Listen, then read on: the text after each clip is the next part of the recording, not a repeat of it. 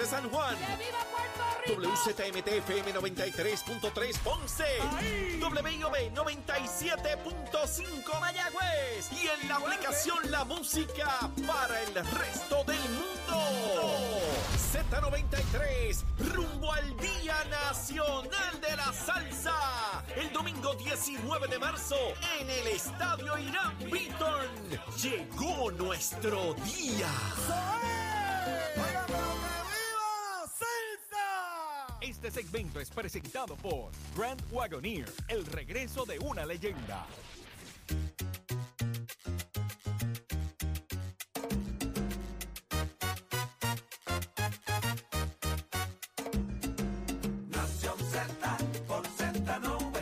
de elemento, aparte del tema del impuesto Ya al sol y otros puntos muy importantes. de- Análisis de tus mañanas de lo que ocurre en y fuera de Puerto Rico comienza aquí en Nación Z.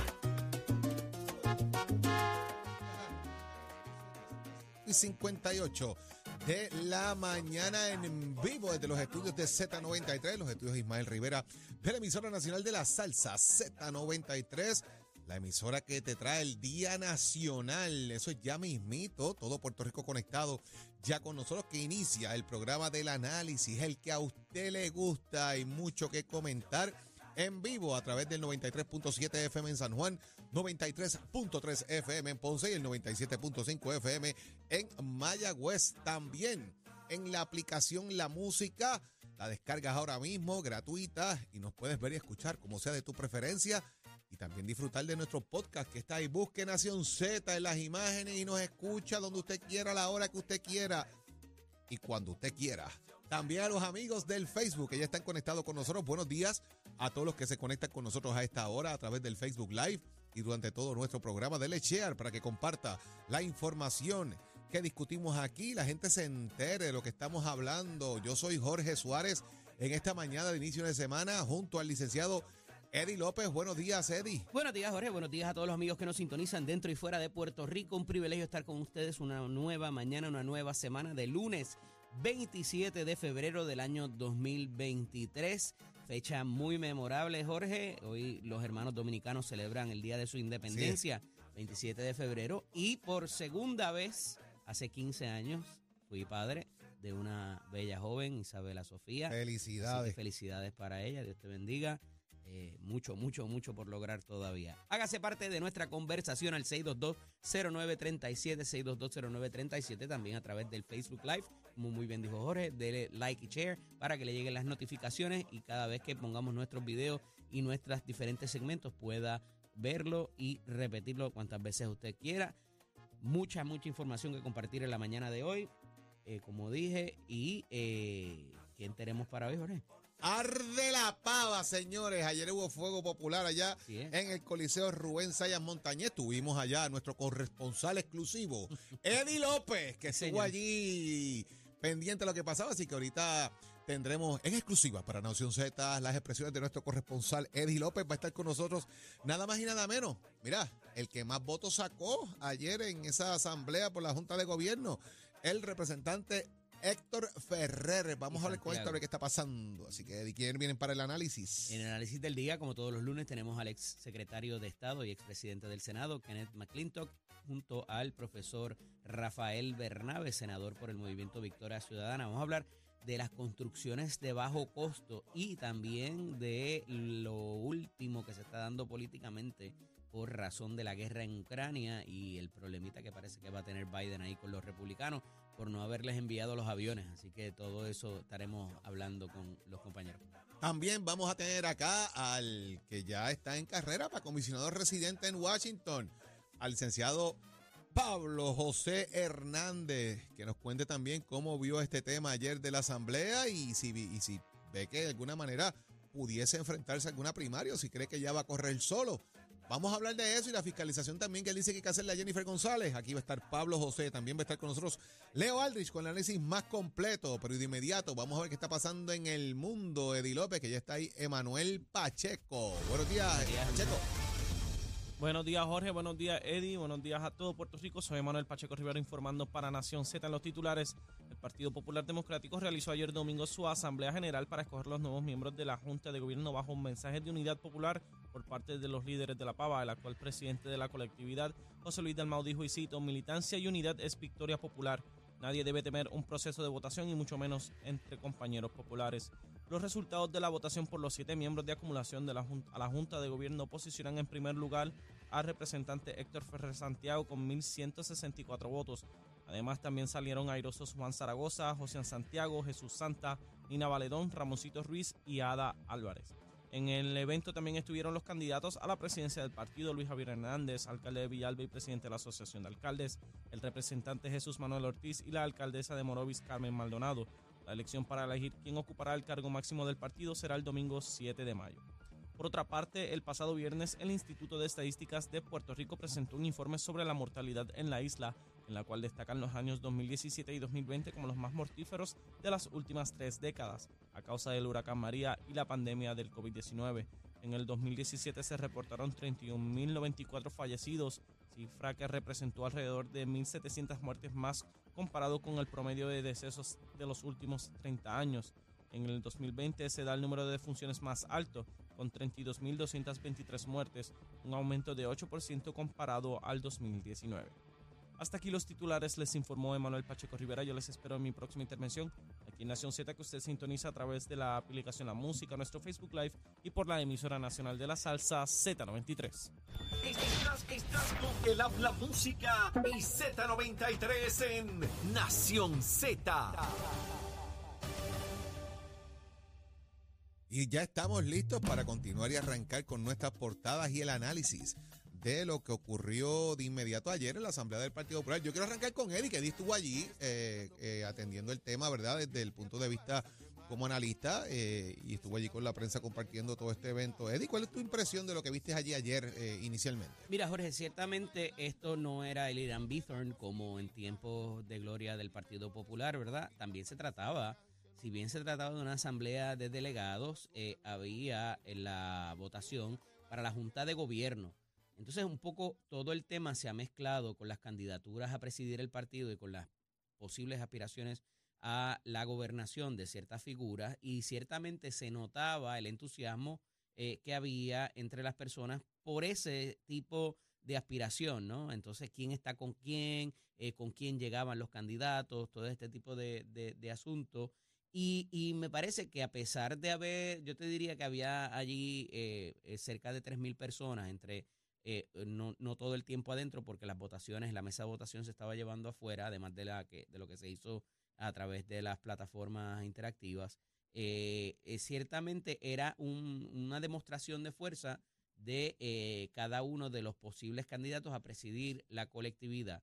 Una, un, dato interesante es cuando entra el actual presidente y todavía presidente eh, del PPD y del Senado, que entra junto con los tres aspirantes, ¿verdad?, mm. a, la, a presidir el partido de cara a la elección del 7 de mayo, que eso está ahí al lado. Eh, y eh, pues evidentemente se dieron una, la cosa de las camisetas, de las identificaciones de quién estaba con quién, eh, es, mm, resulta, ¿verdad? Eh, resultó bastante evidente que ahí llevó la ventaja el alcalde de Villalba, Luis Javier Hernández, eh, pues porque cuando entró, pues aquello, ¿verdad? La gente que estaba dentro del, recinto, pues evidentemente demostraron su preferencia y por las camisetas y, los, y, la, y los banners que tenían, ¿verdad? ciertamente eso fue, parecía ser el candidato predilecto. No obstante, eh, nuevamente estos son los delegados, que gente eh, hardcore del corazón del rollo del partido eh, y en una, en una quizás en, en, una, ¿cómo te quiero decir? O sea, el, el, el, la, la, lo que había allí, ¿verdad? No necesariamente es representativo ni del país ni del partido por completo. Entonces se prestaba eso, a, a, como te digo, que en ese movimiento de fuerza, pues quizás no era una buena muestra representativa de lo que quizás haya en la calle eh, para propósito de tanto de Carmen Maldonado como de Jesús Manuel Ortiz. Ahora bien, me parece que los mensajes que hubo eh, por parte de los diferentes líderes, todos llamaban a la unión y a, la, a no eh, matarse entre unos y otros y un poco más hacia la fiscalización a los demás partidos, no solamente al Partido Nuevo Progresista, porque pues ya hay, hay una representación de, de los partidos minoritarios también, que puede ser eh, objeto de fiscalización, muy bien puede ser objeto de fiscalización. Así que eh, me parece que esto era conducente a los trabajos que se estaban llevando para propósitos de la Junta de Gobierno, como quizás ese poder se diluya, porque ahora quedan, eh, creo que hay 54 posiciones adicionales nuevas, y entonces los movimientos que se dan en el distrito también, donde figuras que actualmente son representantes o senadores electos, pierden sus escaños en la Junta de Gobierno, eso es muy interesante, tenemos, hay que mirarlo también.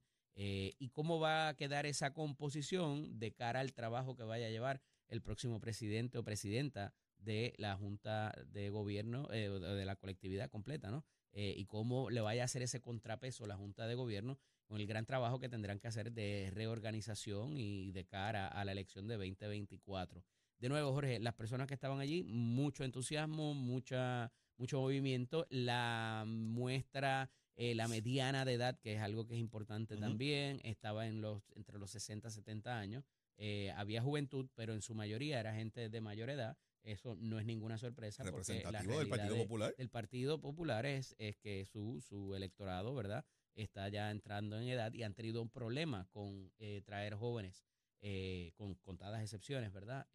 para las posiciones eso se trató en un momento, y yo creo que lo hemos hablado aquí, eh, desde la época quizás de Ferdinand Pérez, Jorge Corberg, Héctor Ferrer, eh, que en paz descanse, Luis Vega. Esa fue la última generación que hubo una fuerza contundente que entró la, la, la juventud del Partido Popular a la legislatura y de ahí ah, hubo personas, que algunos de ellos todavía están allí, que no dieron paso a que se revitalizaran esas posiciones y se, y se quedaron en, en, en los puestos representativos eh, sin darle paso a la juventud, más allá de que fueran asesores o en otros, en otra, en otro tipo de, de plaza, pero no, no para los, para los diferentes puestos representativos. ¿Cómo tú lo ves?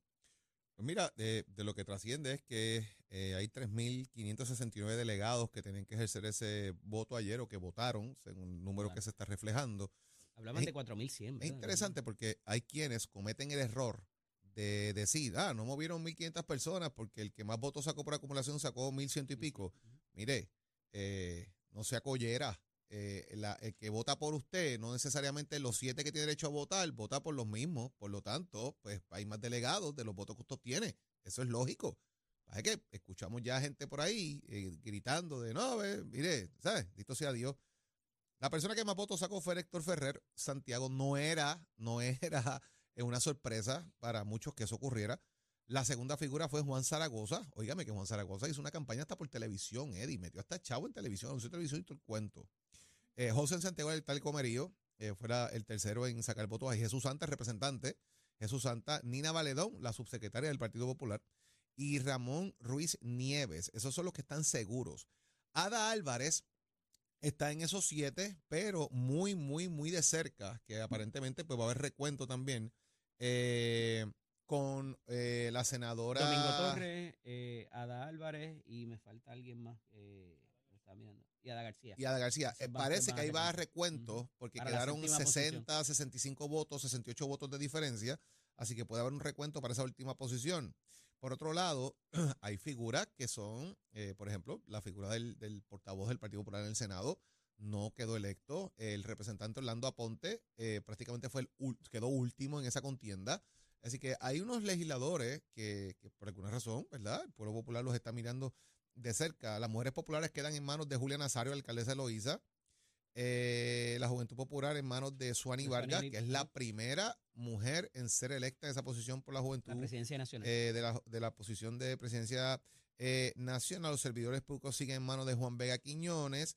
Eh, ahí se crean posiciones como la de veterano, que será Edwin Otero, retirado, la ex senadora Margarita Ostolaza, líderes sindicales, pero eh, eh, los pequeños y medianos comerciantes, Enid Monge, ambientalista José Cheito Rivera Madera. Así que prácticamente esta Junta de Gobierno le pertenece a Tatito Hernández, en gran medida. Porque las personas que están ahí son incondicionales de Tatito. De hecho, eh, Jorge, y, perdona que te interrumpa, pero esta parte se me olvidó. Eh, desde la tribuna eh, habló Tatito Hernández de la vacante de Kevin Maldonado. Y nombró que el sucesor va a ser el amigo Joel Sánchez. ¿Y dónde arrancó eso? Nada. En, va- en otro, pues claro que aquí, señores. tuvimos aquí con nosotros el pasado viernes. Aquí anunció incluso que estaba hasta disponible Joel, como siempre. Todo comienza aquí, señores, en Nación Z. Me parece que el saldo de una contienda que ya está cuadrada, la presidencia del Partido Popular, se ve, obviamente, de lo que vi ayer, Eddie, yo lo vi por las redes sociales, eh, estuve mirándolo a través del, del Facebook, la transmisión que estaban haciendo. Eh, vi una Carmen Maldonado un poco como regañando a los populares. Ustedes no fueron a votar, miren lo que pasó, eh, votaron tantos populares menos, esto no es que un problema. Corrió el país de. Billboards. No sé si lo has visto. Y sí, y la vi como que un poco tratando como que encontrar cuál puede ser su discurso hacia los populares. Como que tenemos que activarnos, tenemos que salir. Veo a Jesús Manuel tratando de contar su historia de por qué él es popular, de ese, de ese evento, de que eh, fue a, vender cajas de agua porque no tenía trabajo, venía un hijo en camino, y esa oportunidad que le da ese 25 de julio de ser él, bla, bla, bla. Así que él trae su historia y trata de su historia moverla a las oportunidades de un joven que no tiene trabajo a ser precisamente un funcionario, secretario de prensa, de asuntos públicos, legislador dos veces, etcétera. Y veo a Luis Javier en un movimiento sumamente interesante, dejando atrás el, el- el atril, moviéndose a hablar con la gente, tratando de apelar al sentimiento del. Partido Popular Democrático. Obviamente, aquí están los delegados y usted mueve sus tropas. Usted es alcalde, usted tiene tropa. Eh, y eso le corresponde a Carmen, le corresponde al alcalde Luquillo, le corresponde a Luis Javier, al alcalde de Guayama, al alcalde de Cagua. Eso es lo lógico. Y allí tú levantas una efervescencia que es normal. ¿Qué va a pasar de aquí al próximo 7 de mayo? Pues ahora vendrán nuevamente estos candidatos a la calle, se enfrentarán ahora al escrutinio público. Hay gente que ha llamado constantemente, no nos ataquemos, no nos ataquemos. Cuidado, que lo que pasa es que hay- dos o tres por ahí que dicen no me ataquen porque mi techo es de cristal y yo no quiero que me revienten desde ahora, pero prepárese porque los ataques van a venir como quiera. Estás en política y la política van a haber tiros por algún lado. Pero la constante, Jorge, de las personas, y, y pude saludar a muchos, muchos buenos amigos, era dónde estaba el profesor Jorge Suárez, que no estaba allí. Pues el Estaba- profesor de Suárez estaba atendiendo unos asuntos eh, académicas. académicas y viéndolo por Facebook, porque obviamente pues tenía que atender, ¿verdad? Y tengo que culminar los procesos que estoy ahí atendiendo. Pero Le dedicaron la ceremonia. a Joe Román, al exalcalde de, de San Lorenzo, que tuvo una condición, una enfermedad, aparente estar mucho mejor de, de la misma, eh, y yo le dio muchos años también al Partido Popular, así que me parece que el Partido Popular eh, está en la fuerza, está en la, está en la pelea, de la- de- en el hit parade durante, durante esta pasada semana y comienzos de esta, pero ya el hit parade cambia. Porque el domingo es la asamblea del PNP, una asamblea de reglamento del PNP Y a ver cuál va a ser el contraste. tiene que haber ahí, Eddie, una ratificación de presidencia y de vicepresidencias. Y una de esas vicepresidencias le pertenece a Jennifer González, sí. otra a Rivera Chats y otra a Johnny Méndez. Así que vamos a ver ahora cómo hay contraste entre lo que es la figura del Partido Popular este fin de semana y la pasada semana versus el PNP, que van a estar entonces en el hit esta semana de cara a lo que puede ser el domingo la asamblea de, de reglamento. ¿Qué va a pasar? ¿Qué va a pasar allí? Pues yo creo lo podemos discutir, ¿verdad? Eventualmente, pero mirando la perspectiva del Partido Popular, eh, están buscando momentum político para ver si logran bajar el, el diapasón de que el partido estaba muerto. No ¿Dónde va a ser esa del, del, del En el? Roberto Clemente, Clemente. que tampoco es en, en la cancha Pero es más grande que, que el Sánchez Montaña. Claro, es mucho más grande. El PNP debe tener por lo menos 6 mil delegados. Hay que ver cómo los van a ubicar esos delegados, porque allí más o menos no hay que hacer una elección. Aquello es un, más, o- más que otra cosa, es un, un proceso de ratificación, eh, que no hay que elegir a nadie. Acá el Partido Popular tenía un poco más de logística porque tenían que votar para elegir personas. Y ahora pues viene la contienda del 7, del 7 de mayo. Eddie, rápido. eh, hay de alguna manera una noticia que llama mucho la atención y es el exceso de muertes en este 2021, ¿verdad? O sea, hay un exceso de, de personas que han fallecido en el 2022 versus años anteriores. Hay un exceso de prácticamente un, un aumento, ¿verdad? Que se está estipulando de un 7.9% de personas que han fallecido en Puerto Rico por condiciones del corazón, eh, tumores, diabetes, Alzheimer o COVID.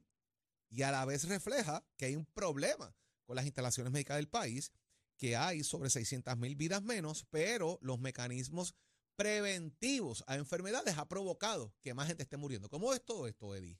Mira, evidentemente esto tiene que ver, Jorge, con las personas que no siguieron sus tratamientos de mantenimiento durante la pandemia y después de los huracanes y la cuestión también de los temblores de tierra. y me parece que estamos viendo las, eh, las, consecuencias eh, de ese tipo de situación donde, pues, pues oye, eh, era un, un riesgo y era un temor de inclusive de ir a las citas de mantenimiento y las personas que se estaban dializando, las personas que se están dando eh, también sus tratamientos de cáncer y todo lo demás. Pero a eso tampoco le podemos quitar el asunto de que eh, hemos perdido mucho personal con destreza en lo que es eh, los procesos en hospitales, ¿verdad? Eh, lo- se, se han ido del país o se están dedicando a otra cosa porque eh, no, no está pagando lo que debería pagar.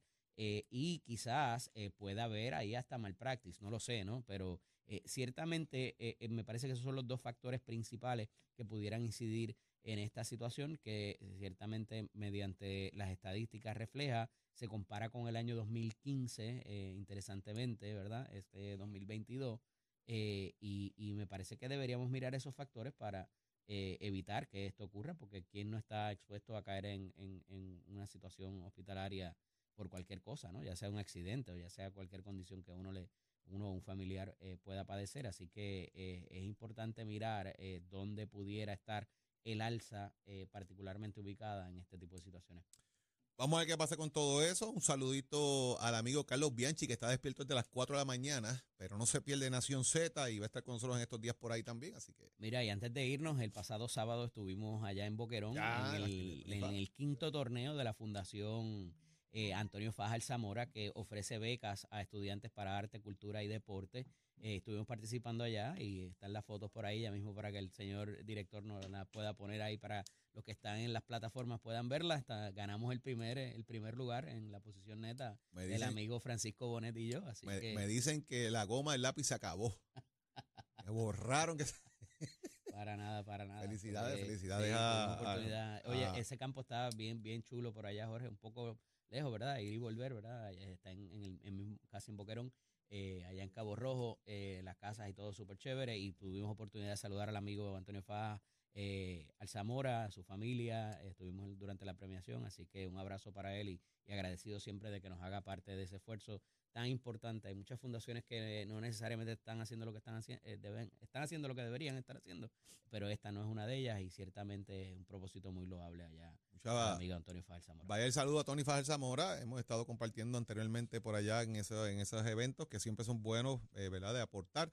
Y saludos a- y felicidades a Paco Bonet, que obviamente cargó el juego Sí, para el triunfo, eh, porque no creo que Eddie había aportado mucho, pero Paco me contará después. Un saludo a un saludo a la estaca eh, del medio del campo que sufrió un pequeño percance. Después les contamos cómo Eddie conduce los campos de golf. Mis amigos, vamos a ver qué está pasando en el mundo deportivo que estamos gozando porque vamos para el Mundial de Baloncesto. Tato Hernández, cuéntame. Eso es así, eso es así, eso es así, eso es así, señoras y señores. Si no ganamos hoy, aquí no prendan vela. Oiga, Jorge, le pregunto, ¿usted qué sabe de golf? ¿Me puede contestar esta pregunta? Vamos a ver. ¿Cómo es posible que el equipo del licenciado López ganó ese torneo tirando más 352? 65 Dice- Te voy, te voy a explicar por qué. Dicen, Porque- dicen que estaba la bola escondida en ese casito de Mira, gol que hacía. no, me dicen que los bolsillos habían roto, papá. Caminaban y las bolas Sí. se, se caían Exacto, al suelo. exacto. y otra cosa, vi que usted está haciendo unos lindos trabajos en su casa, pero usted vio los dos empleados que usted tenía allí. Es un problema andar con esos muchachos. Un problema. fumigó el área, fumigó el área. Sí, es un problema, es un problema. Esos dos Se individuos. portaron bien, se portaron bien. Amajamos la cabra y los demás estaban bajados. Amajaron la cava y dejaron caer la flecha. ¿Qué te puedo decir? Vamos arriba, vámonos con los deportes que Puerto Rico, dos grandes momentos que está pasando. Primero, del que vamos a hablar, Puerto Rico clasifica para el Mundial, vamos para el Mundial, anoche se le ganó a Colombia y otro, tenemos un nuevo campeón en las 140 libras a nivel del boxeo, pero vamos a empezar con el baloncesto. Todo el mundo estaba súper emocionado. La selección nacional de baloncesto masculino venció 80-87 a Colombia y clasificó para la Copa del Mundo 2023 este, este domingo. Así que los jugadores nos dieron todo lo que tenían para cumplir con esa meta desde la primera ventana. Esto fue un grupo que se estuvo trabajando. Como dice Nelson Colón, aquellos que decían que eran muy jóvenes, que eran los gringuitos, mire mi pana, si usted tiene una sangre boricua, si usted tiene que hacer una gota de sangre y usted quiere ponerse la camisa de nuestro equipo, usted es bienvenido usted es boricua. Vamos a dejarnos de estupideces y de sanganas, porque esos muchachos sienten y padecen por lo que es Puerto Rico y tienen sus raíces bien con, concretas y tenemos que darle gracias que están ahí, que nos están representando y que dieron el todo por el todo y orgullo con nuestra bandera. Así que ya usted sabe, el dirigente Colón también felicita a Colombia por presentarse a jugar responsablemente un partido académico, pero Colombia ya usted sabe que no era fácil. Fue un juego muy reñido, los primeros tres cuartos, después ellos llegaron a empatar, hubo intercambio de delantera, pero Puerto Rico pues salió a lo último por la puerta ancha. Acuérdense que en estas dos que nos quedaban le ganamos a Brasil, le ganamos a Colombia, de nuestro grupo estamos muy bien rankeados y ahora pues todo el preparativo para la próximo que es, que es la Copa Mundial. ¿Cómo ustedes se sintieron, Jorge y cuando ese juego se acabó, que Puerto Rico participa, entonces vamos para el Mundial? Papi, es una cosa, es otra cosa, o sea, ese feeling de ganaste. Oye, pero la sorpresa del mundial, el palo que se cogió Argentina. Ujú, Así mismo El es. palo que se cogió Argentina, papá, que queda fuera del mundial. Así De mismo Brasil, esa- ¿sabes? México, entró Dominicana, que le dio el palo. O sea, la ¿Dónde va a ser sorpresa. ese mundial, Tato? Eso, esto es por allá arriba, todavía no he leído bien dónde va a ser, pero pero ya te traigo toda esa información. Primero estoy buscando entonces todos los que perdieron, los que clasificaron, la sorpresa como fue Argentina que no va para el Mundial, tú sabes, todas esas cositas, pero estamos enfatizados y emocionados pues en que nosotros vamos para allá. Óigame, ganamos dos juegos en casa ajena porque ganarle a No, sí. Brasil en Brasil no es fácil y más difícil es ganarle a Colombia en Colombia. Así que ya tú sabes, ahora felicito a ambas fanaticadas, a ambas sedes por la gran labor que rindieron, la gran hospitalidad para con nuestros equipos, para con nuestros hermanos y felicitamos como quiera que sea a los hermanos brasileños, a los hermanos colombianos porque dieron tremendo juego, tú me entiendes, tú sabes, y Brasil está ahí también. Así que ya tú sabes, hay que trabajar con eso, pero nada, ahora prepararnos para lo próximo que viene, que es la Copa Mundial, que entonces vamos a estar hablando sus sedes y cómo van entonces a estar alineándose los, los que van para allá. Mientras tanto, Mestre Escuela le anuncia que ya entonces estamos dando las gracias a todos los estudiantes que fueron para el Open House. Este pasado viernes sobre 10 escuelas estuvieron participando y conociendo todas las ramificaciones de lo que es Mestre Escuela. Tuvieron presencia en vivo de los dos rotores, Rafaelito y el Loquito, donde se le estuvieron haciendo ajustes y esos estudiantes vieron y participaron de lo que es esa modalidad en cuanto a lo que es la mecánica y lo que es la mecánica de diseño. Así que todavía estás a tiempo. Ahora vamos a prepararnos para nuestra próxima matrícula que es en mayo en Mestre Escuela llamando al 787-238-9494 pendiente a nuestro canal de YouTube Mestre Racing donde ahí está todo lo acontecido que hubo en ese Open House Casa Abierta en Cagua como también mi último TBT con Pedro Power a nivel de la aceleración de los 60 a los 70 y los 80 comparándola con la del presente 787-238-9494 el numerito de llamar Achero, give it on my friend